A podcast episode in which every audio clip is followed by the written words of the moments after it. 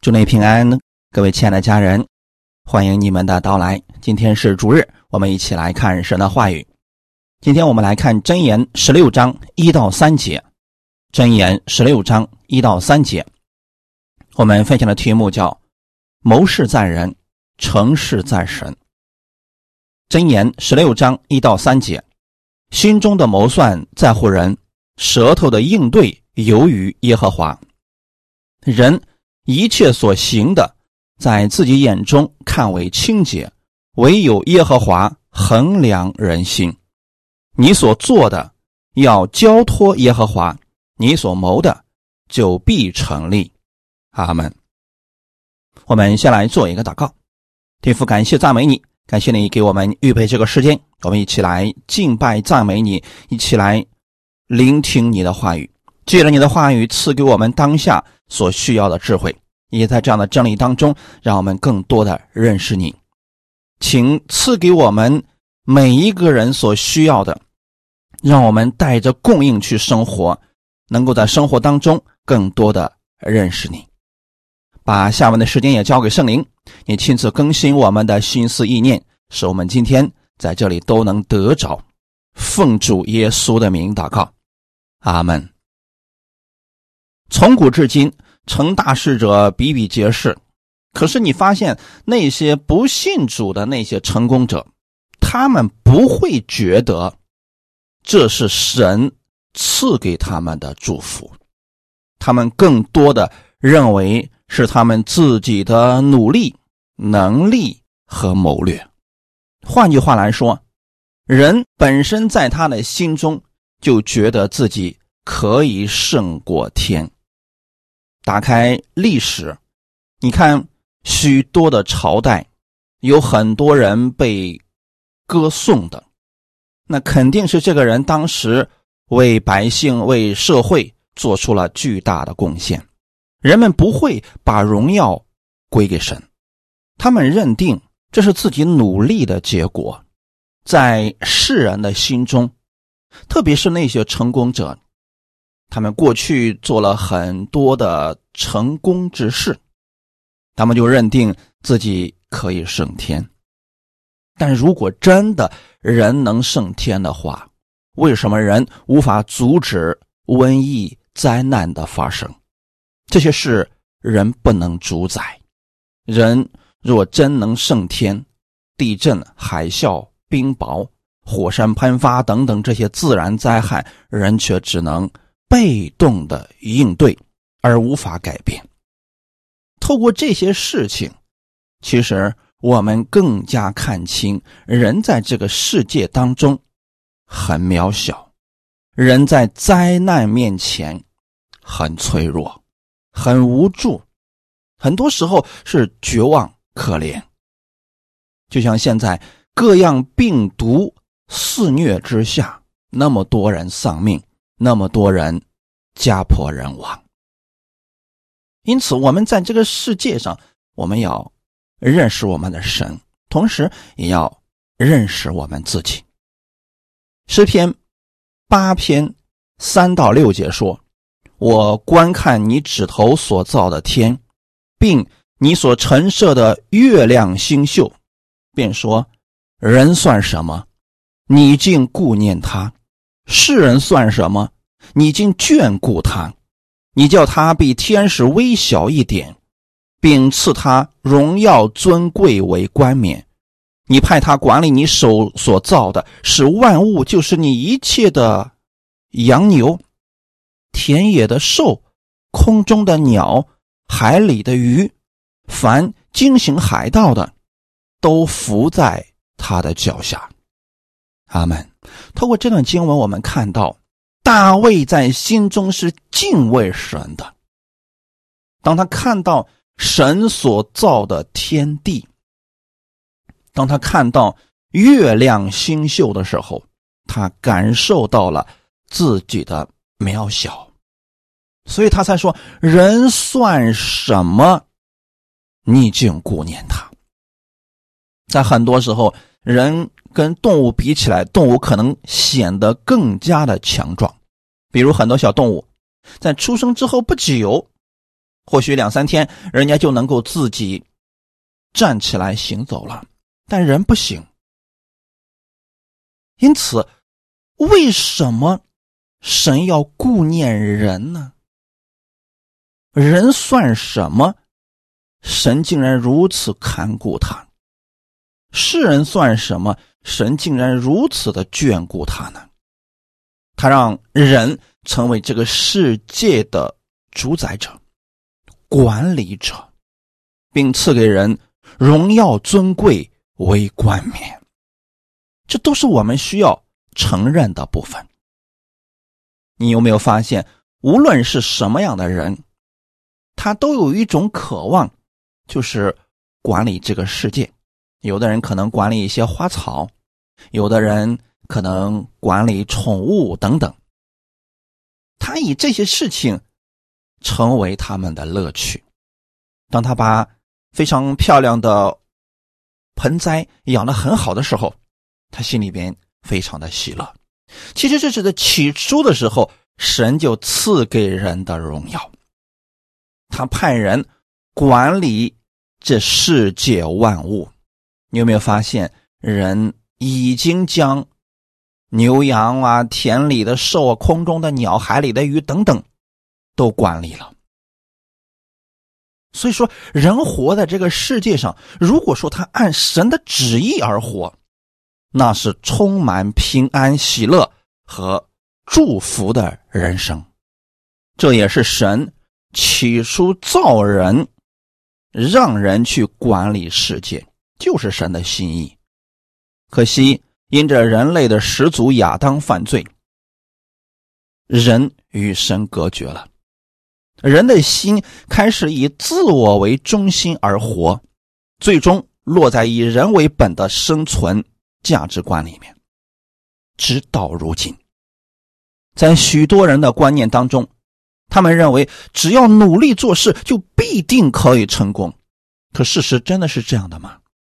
许多人很努力，却依然拥有失败的人生。那这又是什么原因呢？是他们需要再努力吗？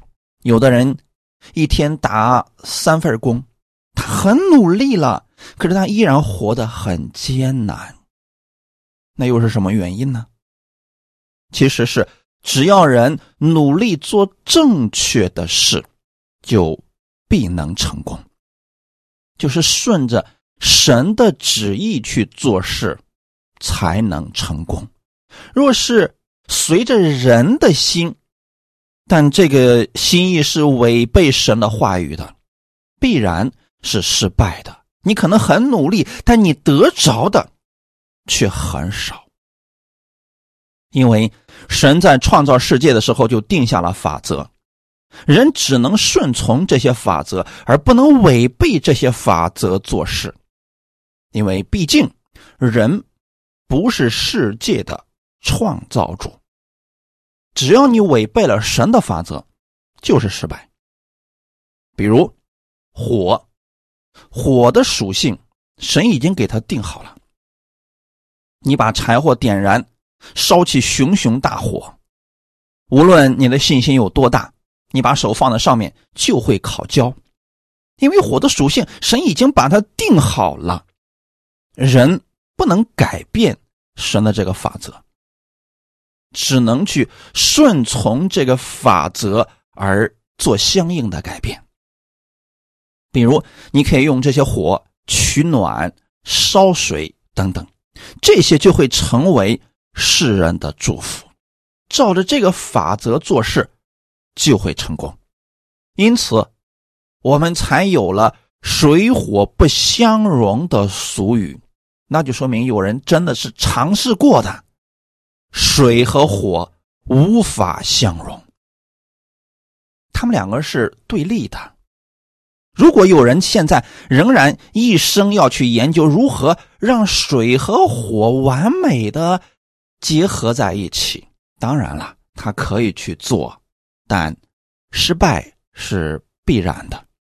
既然这些法则早已存在，那么人活在这个世界上，只要找出了这些法则，并且遵从，就会在世界上成功，并且还能看到神的荣耀和奇妙。我们今天本文的第一节，心中的谋算在乎人，舌头的应对由于耶和华。人的心里边可以谋算一切，这个事情成不成，在乎神。简单来讲，在乎你所谋的这个事儿是不是符合神的法则。如果说人心中所谋算的与神的话语相符合，他必然会成功。并且能够造福世人。那如果说我们所做的这个事情跟神的这些法则是对立的，那一定是失败的。那现在我们又如何能知道神的法则呢？很简单，答案就在圣经上。神把要启示给我们的真理已经告诉我们了，其中。有包括如何让我们生命得救的，信耶稣你就得救了；还有一些是生活当中得胜的。神把这些法则也写在了经上，你若是读到了，并且相信、乐意去遵循，你就会在生活当中见证神的奇妙。就算是信徒，你信了主了，如果不读神的话语，不知道神的法则，你在生活当中任意而行，依然会处处碰壁。不是神不爱你，只是你不知道神的话语是如何说的。这就是为什么很多信徒说，那些不信的人，他们怎么做事情就成功了，我们怎么就不行呢？他们的成功只是顺应了神的法则。当然了，世人是怎么顺应的呢？他们通过研究，通过试错。你比如说这个事情，他们尝试了一千次错误的之后，终于有一次成功了。他们认为这个方式是值得被纪念的，他们记录下来。那后面的人就不用再去尝试那些错误的，按照这个正确的。继续前行，这就是我们所说的研究，这就是我们要认可的部分。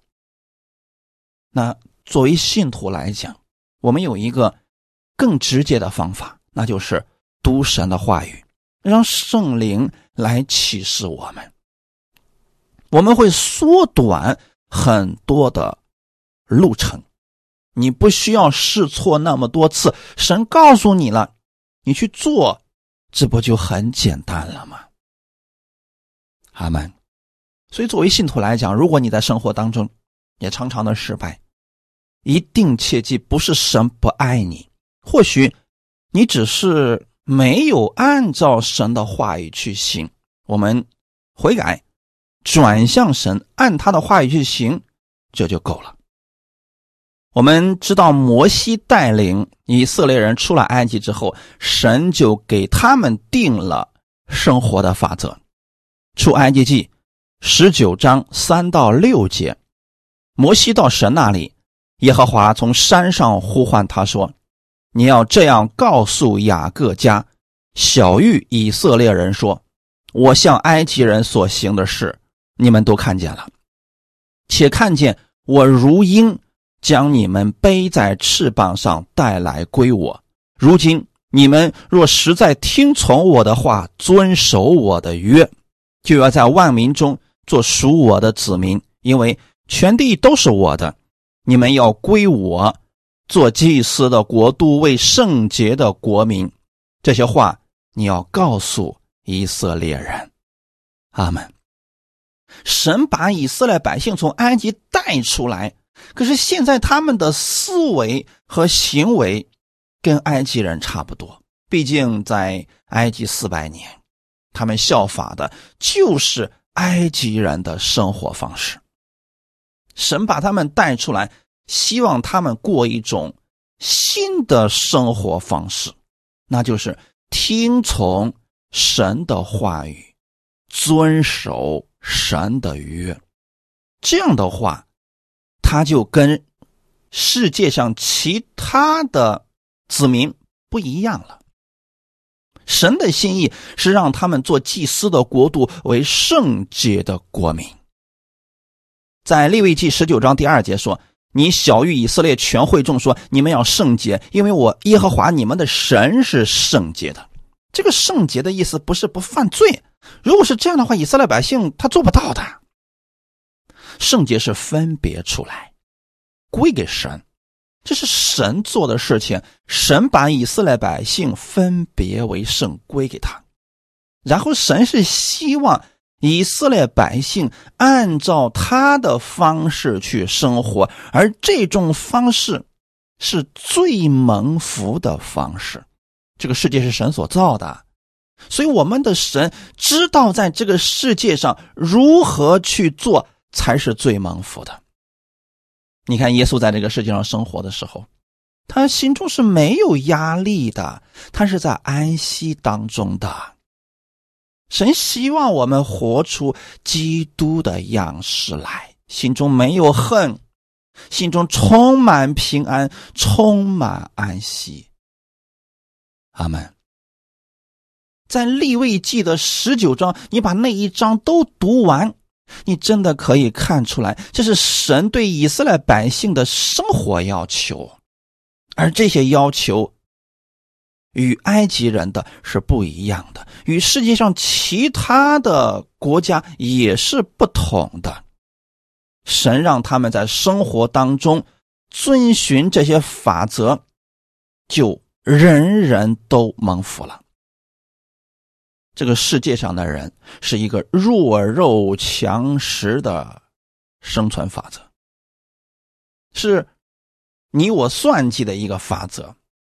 这个很正常，因为他们都是以自我为中心，所以才会出现坑蒙拐骗的事情。但神不希望他的子民这样去生活，神希望他的子民彼此都遵循法则，人人都可以蒙福。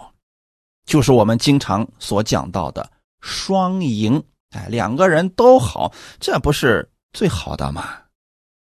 我们来举个例子看一下，《利未记》十九章三十五到三十七节，你们施行审判不可行不义，在尺秤升斗上也是如此，要用公道天平、公道砝码、公道升斗、公道秤。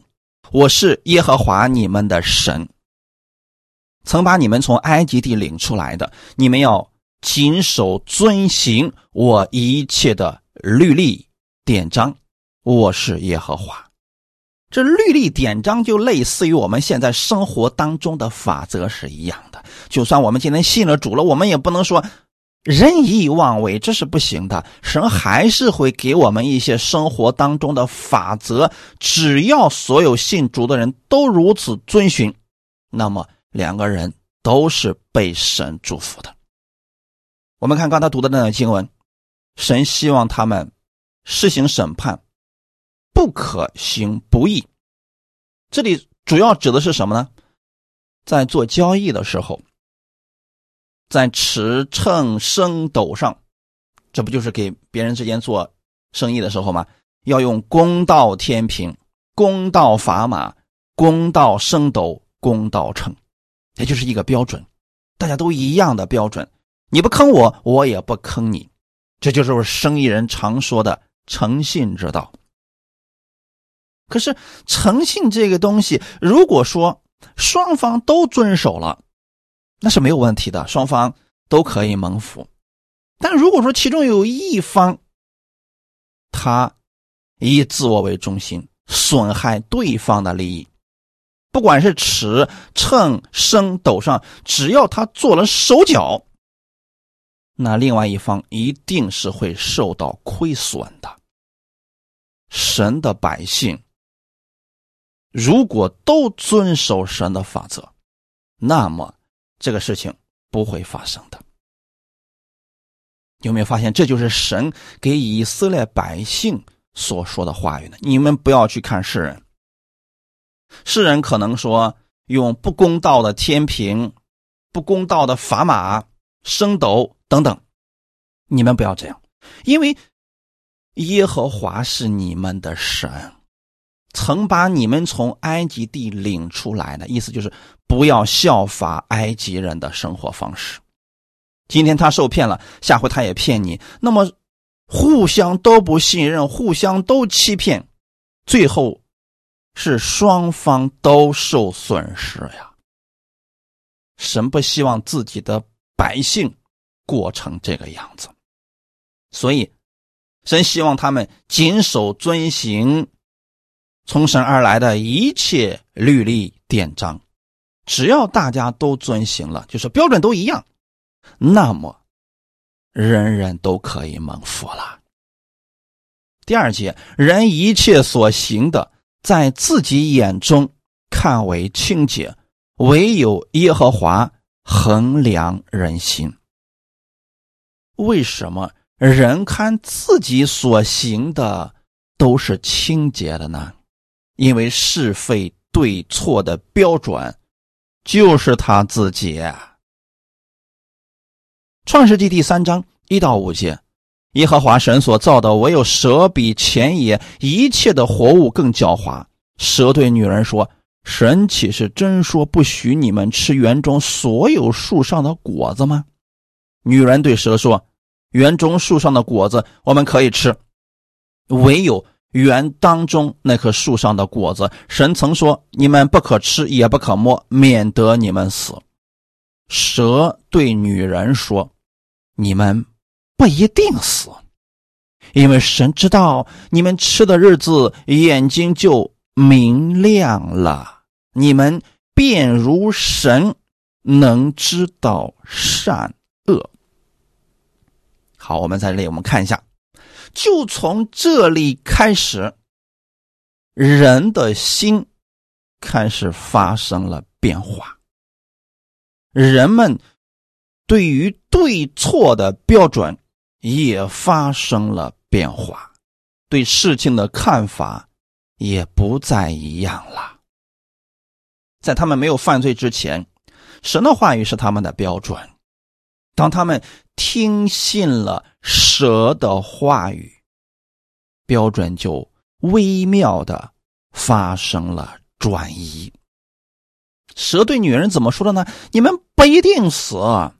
他首先是让人怀疑神，其次，他给了人一个错误的盼望，因为神知道你们吃的日子，眼睛就。明亮了，这个明亮指的是什么呢？就是你们便知道善恶。有人说，知道善恶有什么错呀？其实，他们没有吃分别善恶树上的果子之前，他们只知道善，不知道恶。当他们吃了这树上的果子之后，他们违背了神的话语，从此以后心中有了惧怕，从此以后心中有了善恶的区分点，而这个善恶并不是以神为标准，而是以自己为标准。从哪里看出来的呢？就是当他俩吃了这分别善恶树上的果子以后。他们突然发现自己是赤身露体的，他觉得羞愧了，就开始拿着无花果树上的叶子给自己做裙子。你有没有发现这个事情很可笑呢？今天有谁这样去做衣服的呢？也就是说，他们过去的荣耀消失了。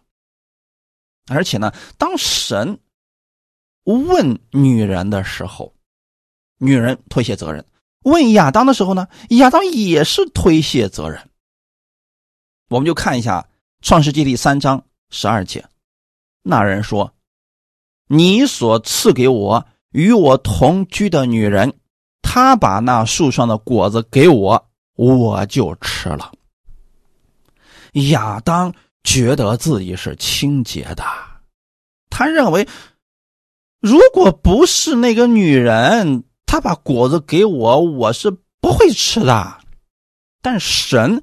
是如何衡量的呢？神看的是亚当的心，没有因为亚当如此说就不审判他了，因为亚当的心里面并不像他所说的那样清洁。如果说亚当心里边尊神的话语为大，谨守神的话语，无论夏娃怎么说，他都不会吃的。就像今天很多的信徒，他被骗子给骗了，最后他埋怨神：为什么你不看顾我，你不保守我的心，让我被骗子给骗了呢？其实他不知道的是，正是因为他里面有贪心，他想得着那高额的返利，他想去看一看人家到底在做什么，这种好奇心。促使他想去看一看，试一试。那万一要是他所说的是真的呢？这种以自我为标准的分辨心理，才是人失败的真正原因。就拿亚当的事情来讲，其实，在亚当的心里边，他也是想吃的。如果你压根就不喜欢、不想吃，谁能强迫你必须吃呢？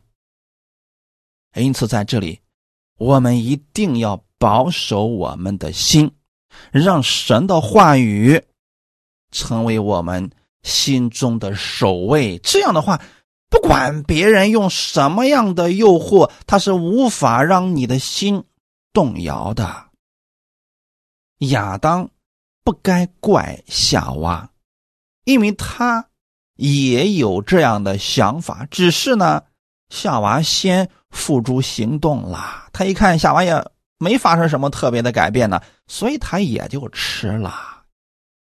只是说，神审判他们的时候，他为了推卸责任，才把所有的锅都给了夏娃。这可跟他们刚认识的时候完全不同啊！刚刚认识的时候，亚当看夏娃如同骨中的骨，肉中的肉。可现在呢，临到审判的时候，开始推卸责任了。这就是人的心呐。他觉得自己是无辜的，是清洁的，但神知道人的内心到底是什么样子的。耶稣基督来了，是想把天国里最好的展现给我们，是想把我们天父的心意给我们看见，让我们心甘乐意的跟随这位主。世人在做事情的时候。特别是遇到矛盾的时候，他会觉得自己很对，因此他在做一些事情的时候都有自己非常可贵的充足的理由，甚至说连恨人，他都非常有理由，因为他欺骗了我，因为他伤害了我。是他可以伤害你，可你为什么要恨他，再一次让自己受到伤害呢？有人说我忍不住啊。很多人遇到问题，总是把所有的原因都归咎到别人的身上。当问题临到的时候，其实我们应当用神的标准去看待。若是我们所做的符合神的话语，那就持守自己所做的初心，不能变。神就是爱，你做这个事情是出于爱人的缘故，哪怕是自己受亏损了，咱们不后悔。阿门。神会为你伸冤的。但如果说我们所做的事情跟神的话语不符合，那我们就要悔改，转向神，神的恩典也能临到我们的身上。只要人有寻求神的心，专心寻求，就必会寻见。阿门。约伯记三十三章十五到十八节：人躺在床上沉睡的时候，神就用梦和夜间的异象开通他们的耳朵，将当受的教训印在他们心上，好叫人不从自己的谋算，不行骄傲的事，拦阻人不陷于坑里，不死在刀下。阿门。这是神对约伯所说的话语啊。那个时候呢，圣经还没有启示完全，人们不知道神的话语到底是什么样，也不知道神到底是如何引导人的，所以在那个时候，通常会用梦或者夜间的意象。那当人躺在床上沉睡的时候，也就是说我们做梦的时候。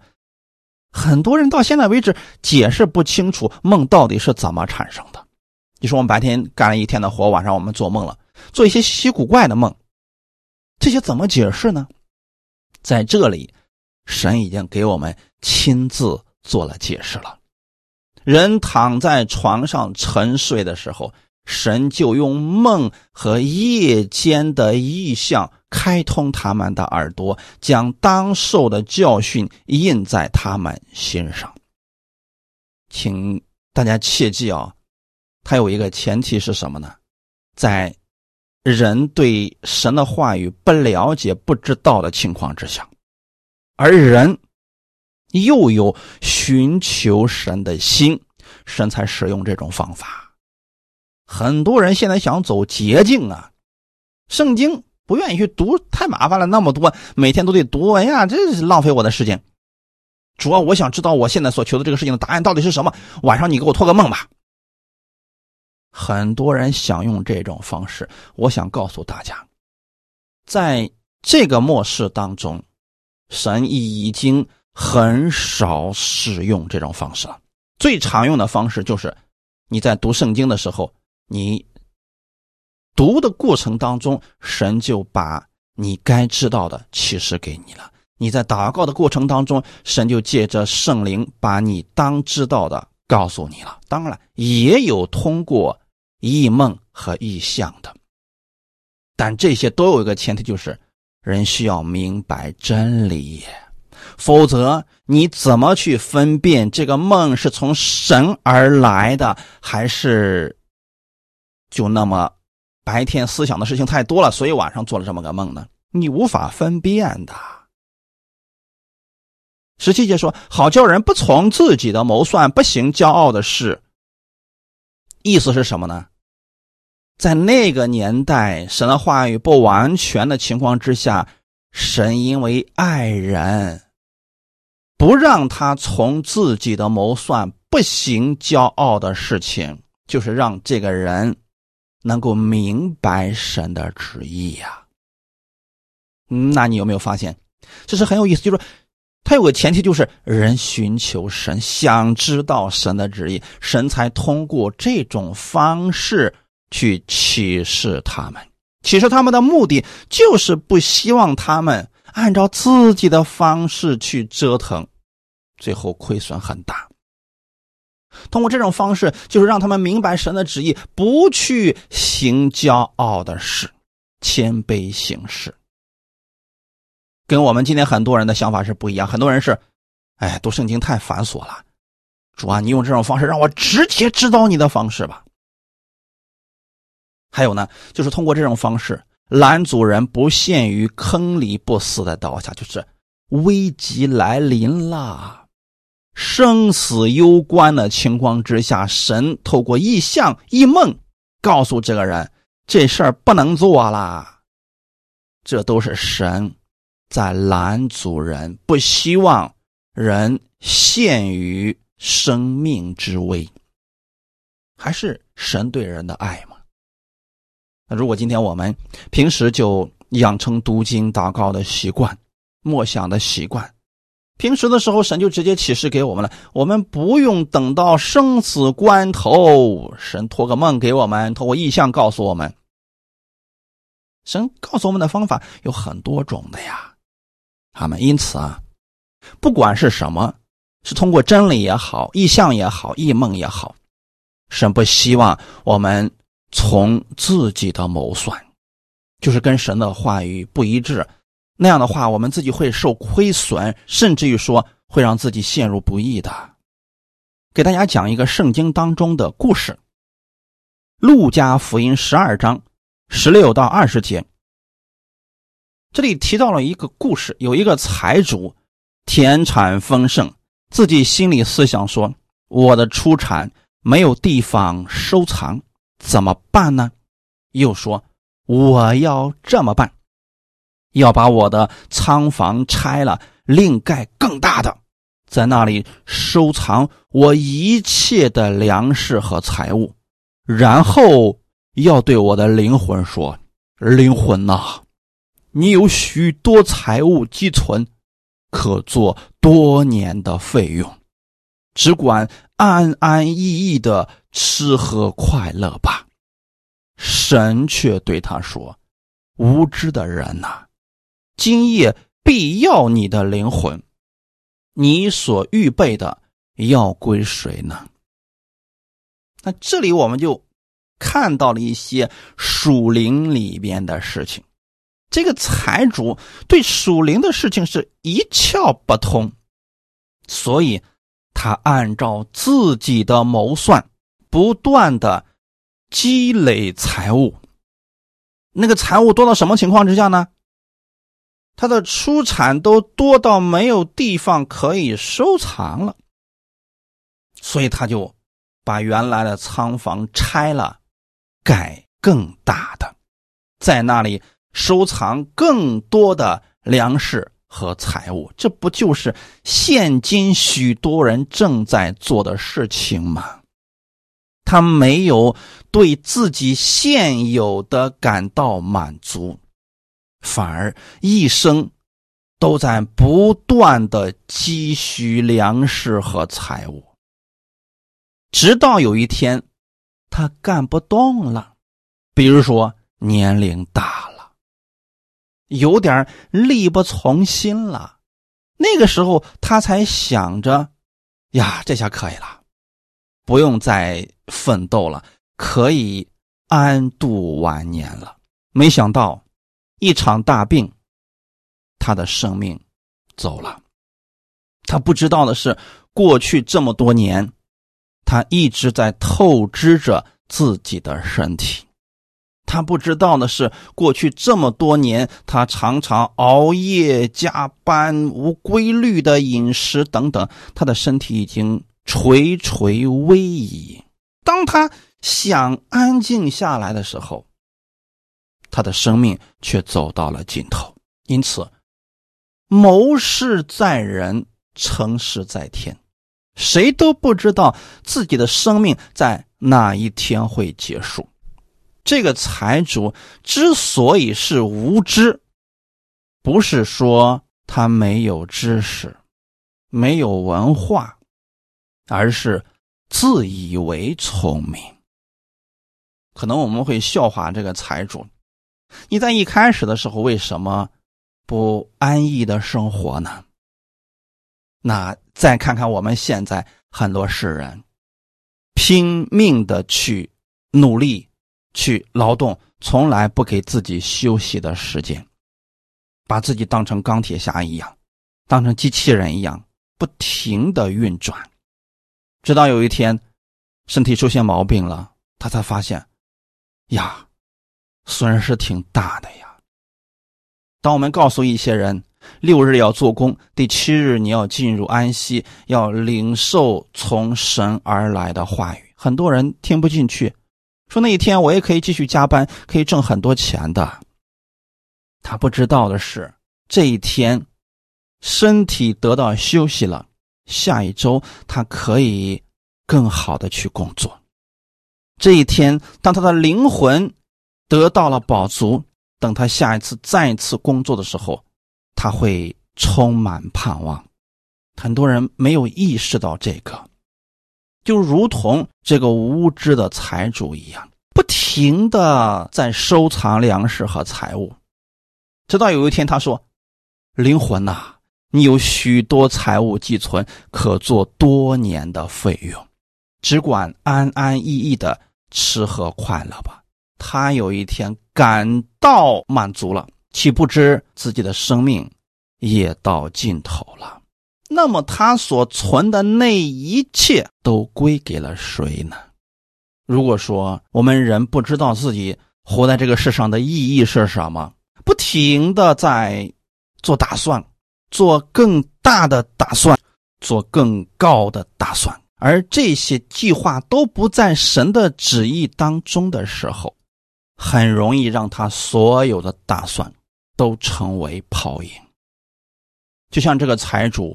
他周密的谋算没有给他的灵魂带来一点益处，那我们究竟该怎么去做呢？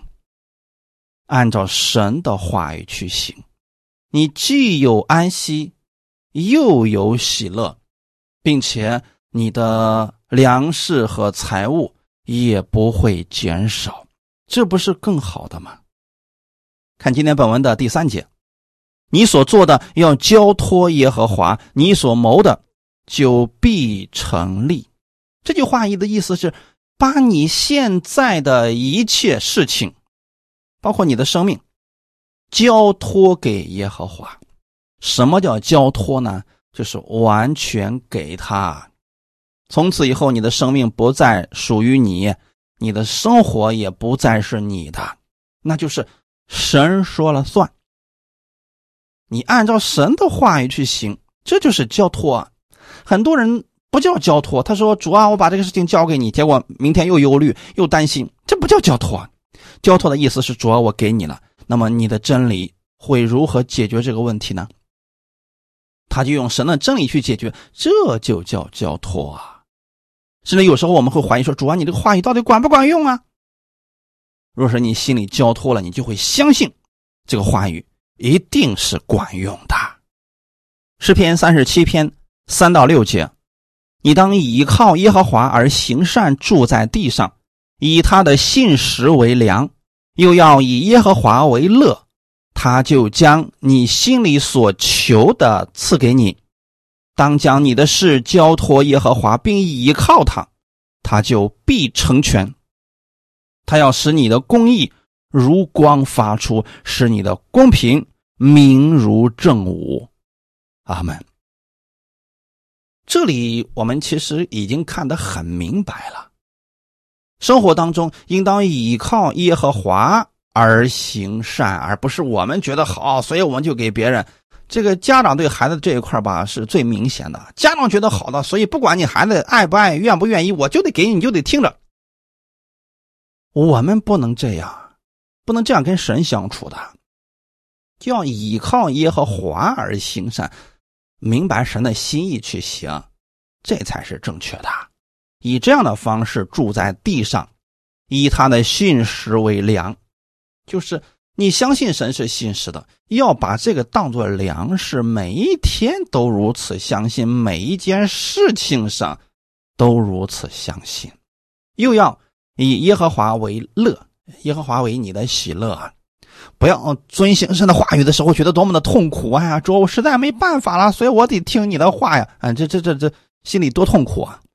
这里的意思是你真的觉得神的话语是生命，是道路，是我们的力量。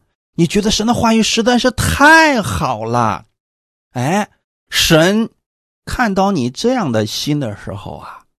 就将你心里所求的赐给你了。那很多人根本就不把神的话语当回事甚至说就看不上神的话语，觉得自己的打算比神的更好。那你说他祷告，神怎么能够赐给他呢？他心中可能想的都是恶，都是害别人的事情，神不可能赐给他的。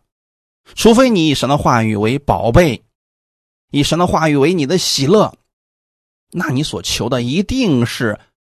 符合神心意的，他就会把你所求的赐给你。这就是我们的想法跟神的想法一致的时候，那么神就会给我们。他为什么不给你呢？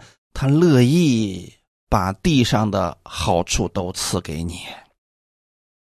那我们应该怎么做呢？将你的事情交托耶和华，并依靠他，他就必成全。遇到事情了，我们向神求智慧，主啊。这个事情我该用你的真理怎么去解决呢？求你向我显明。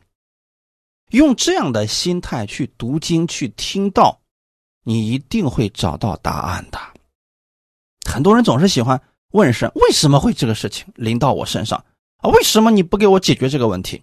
我们不要去问为什么了。很多时候你是没有答案的。你不如说主啊，现在遇到了这样的事情，我把它交给你，让我在读经的时候，在听到的时候得着答案。不管你生活当中在做什么。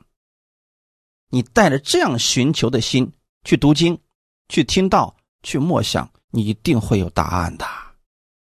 阿门！神一定会给你成全的，并且他还给你有一个应许啊，他要使你的公义如光发出。就这个事情成了，你在人的面前显出的不是龌龊，而是公义。哈利路亚！大家都会觉得这个人实在太棒了。你的公平明如正午，大家觉得你是个正直的人，世人会非常喜悦你的。如果不用神的方法，通过一些坑蒙拐骗的方式，你也可以得着你想要的一些结果。但你整天就害怕别人报复你，找出了你的把柄，这样的话，每天。胆战心惊的过日子，你心里边没有平安的。所以说，弟兄姊妹，我们寻求神的话语而行，我们每一天会心里充满安息的。当你持守神的话语，就算你的仇敌他用一些诡诈的方法，你也不要惧怕，向神祷告就可以了。神。会为你开出路的。我们就讲一个故事啊，大卫的故事。就有一天，他的儿子押沙龙篡位了，大卫逃跑了，蒙着头就上了橄榄山，一面上一面哭啊。这当时押沙龙当中有一个人叫亚西多夫啊，这个人跟从押沙龙。给亚沙龙出了很多的诡计，但这个人吧，说实话还是有两把刷子的呀。他的很多诡计对大卫是能造成实际性的伤害的。那现在大卫能做什么呢？他向神祷告说：“耶和华呀，求你使亚西多佛的计谋变为愚拙。”这个你们可以自己去读一下《撒母耳记下》。十五章到十七章的内容，这一段会记载的非常的详细。我呢，简单给你们讲一下这个故事是怎么回事啊。大卫这样祷告之后，到了橄榄山的山顶，他就在那个地方敬拜神。哎，你看见没有？这就是大卫对神的交托和依靠啊。当大卫把自己的心意告诉神以后，当时啊，有一个人叫户筛。来迎接大卫。大卫对他说：“你若与我同去，被累赘我，这样吧，你如果愿意，你回到城里面去，去破坏亚西多佛的计谋。”在这里，其实大卫给了我们一个去如何应用神的话语进入生活当中的实例。就是前面的时候吧，大卫知道，亚西多夫这个人还是有计谋的，但是他现在又没有办法，没办法整倒这个人，所以他就向神祷告。正好这个时候呢，户筛来迎接他。户筛就问大卫王：“那我现在能为你做什么呢？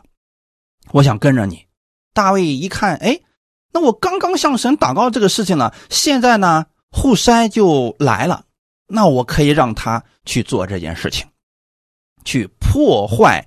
亚西多福的计谋，这就是大卫对神的交托依靠，并且应用神的话语。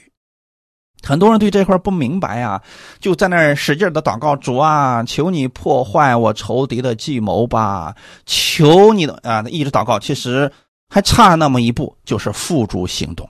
这个时候你要留心去观察你周围的环境和人有没有发生改变。假如说这个时候有你一个朋友突然来造访你，跟你聊起来说最近有什么难事没有啊？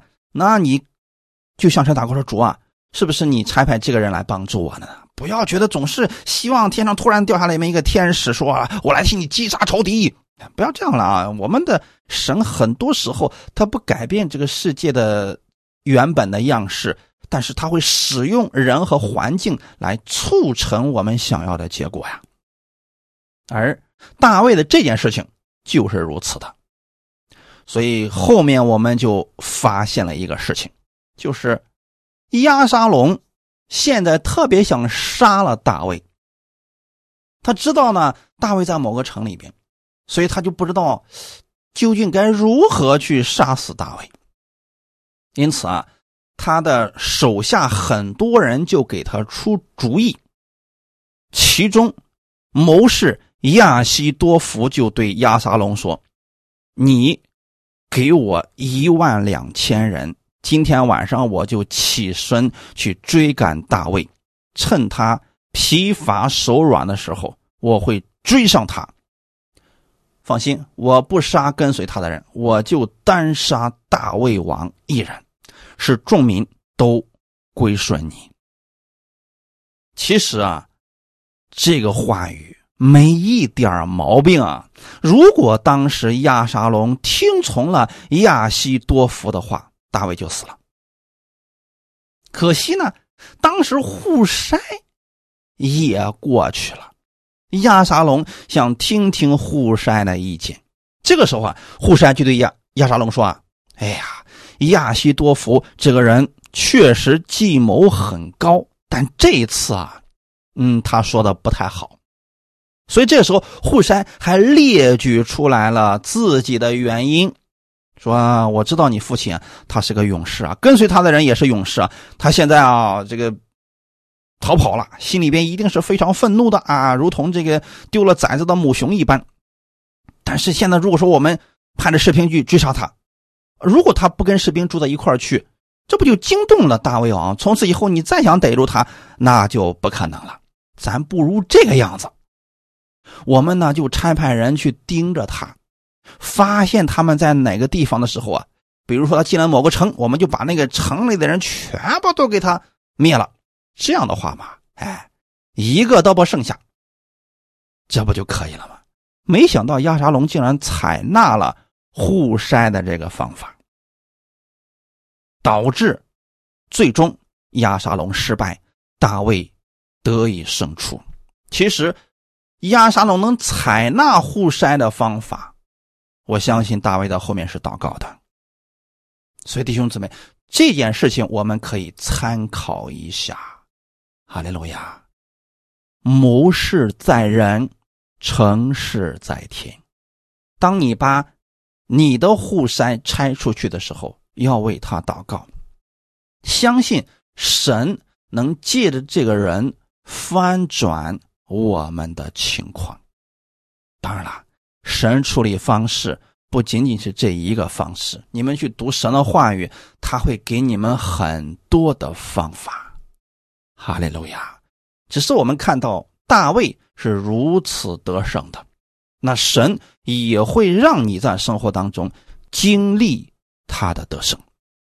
最后，我们看一段经文：马可福音十一章二十到二十四节。早晨。他们从那里经过，看见无花果树连根都枯干了。彼得想起耶稣的话来，就对他说：“拉比，请看，你所咒诅的无花果树已经枯干了。”耶稣回答说：“你们当信服神。我实在告诉你们，无论何人对这座山说：‘你挪开此地，投在海里’，他若心里不疑惑，只信他所说的必成，就必给他成了。”所以我告诉你们，凡你们祷告祈求的，无论是什么，只要信是得着的，就必得着。阿门。用这段话语来看我们今天所分享的话语，就是把你所做的要交托耶和华，你所谋的就必成立。哈利路亚！你明白了神的心意，照着神这个神的心意去祷告。就算前面有拦阻，就算前面有大山，神会移开这座大山。任何时候，我们的心里边不要对神有疑惑。或许答案没有立刻出来，或许这个事情还没有立刻的解决，不要灰心，继续的祷告，继续的仰望神，必然会给你们开出路，让你看到信他的人不至于羞愧。你要信是得着的，最终会看到神的旨意成就在你的身上。哈利路亚！我们一起来祷告。天父，感谢赞美你，感谢你借着这样的话语来帮助我们更新我们的心思意念，我们心中可以有谋略，诚实的在乎你，我们愿照你的旨意去行，这事就必然会成了。主啊，谢谢你把这样的话语给我们，让我们不再使用自己作为标准。乃用你的话语成为我们生命的标准，生活的标准。你知道每一个人的心，所以请你带领我前面的道路。你与我同行，让我知道生活当中当如何去做。让你的话语指导我的脚步。新的一周已经开始了，我谢谢你与我同在，让我的生活当中可以更多的认识你。让我把所遇到的所有的事情交托于你。当我把事情交托给你的时候，我相信我所谋的就必会成立。我期待我现在所做的事情上充满你的荣耀，也将荣耀归给我们在天的父。感谢赞美你，奉主耶稣基督得胜的名祷告，阿门。